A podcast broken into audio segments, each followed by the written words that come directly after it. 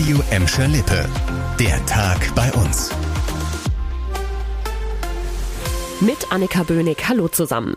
Schultonne packen oder nicht? Diese Frage stellt sich für Schüler seit Beginn der Corona-Pandemie fast jede Woche aufs Neue. In dieser Woche hat das NRW-Schulministerium angekündigt, dass die Kinder und Jugendlichen ab nächster Woche wieder im Wechsel zurück in die Schulen dürfen.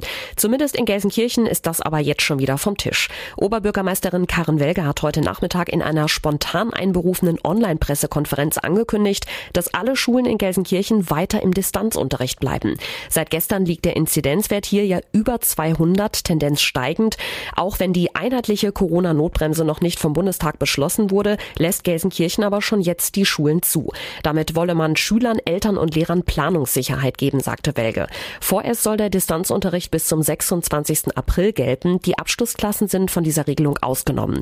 An die Eltern von Kita-Kindern appelliert die Oberbürgermeisterin, wann immer es geht, die Kinder zu Hause zu betreuen. Die viel Ausgangssperren sind in Gelsenkirchen aktuell noch nicht geplant, aber auch da gibt's einen dringenden Appell von Welge, private Kontakte auf das absolute Minimum zu reduzieren. Und das soll auch strenger kontrolliert werden als bisher. Der Ordnungsdezernent hat angekündigt, dass in Innenstädten, Parks und anderen Bereichen in Gelsenkirchen, wo eine Maskenpflicht gilt, in Zukunft jeden Tag von 8 bis 22 Uhr der kommunale Ordnungsdienst Streife gehen wird. Um das geplante Windrad auf der Gladbecker Mottbruchhalde läuft zwar immer noch ein Rechtsstreit, trotzdem gehen die Arbeiten auf der Halde schon gut voran. In den kommenden Tagen startet der Energiekonzern Steag mit den Hochbauarbeiten. Dafür werden mehrere sperrige Bauteile geliefert und müssen mit einem Spezialkran aufgestellt werden. Um die Haldenbesucher nicht zu gefährden, wird der Baustellenbereich großräumig abgesperrt. Außerdem müssen Anwohner damit rechnen, dass deutlich mehr Verkehr rund um die Halde unterwegs ist.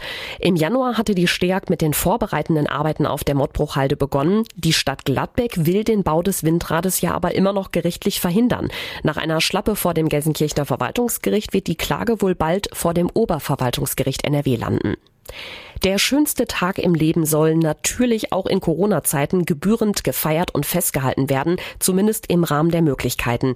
Den Dreck müssen dann aber leider oft andere wegmachen. Der zentrale Betriebshof in Gladbeck hat festgestellt, dass die Grünanlagen und Parks in der Stadt immer öfter durch Hochzeitsgesellschaften vermüllt werden. Beliebte Locations für Hochzeitsshootings oder Feiern sind zum Beispiel das Ehrenmal und das Wasserschloss in Wittringen oder der Nordpark mit seinem malerischen Holzsteg am Teich. Girlanden, Ballons, Plastik Plastikblumen oder die Reste von Konfettikanonen würden danach aber in den seltensten Fällen beseitigt, sagt der ZBG. Die Überreste müssen dann von den Mitarbeitern mühsam per Hand weggemacht werden.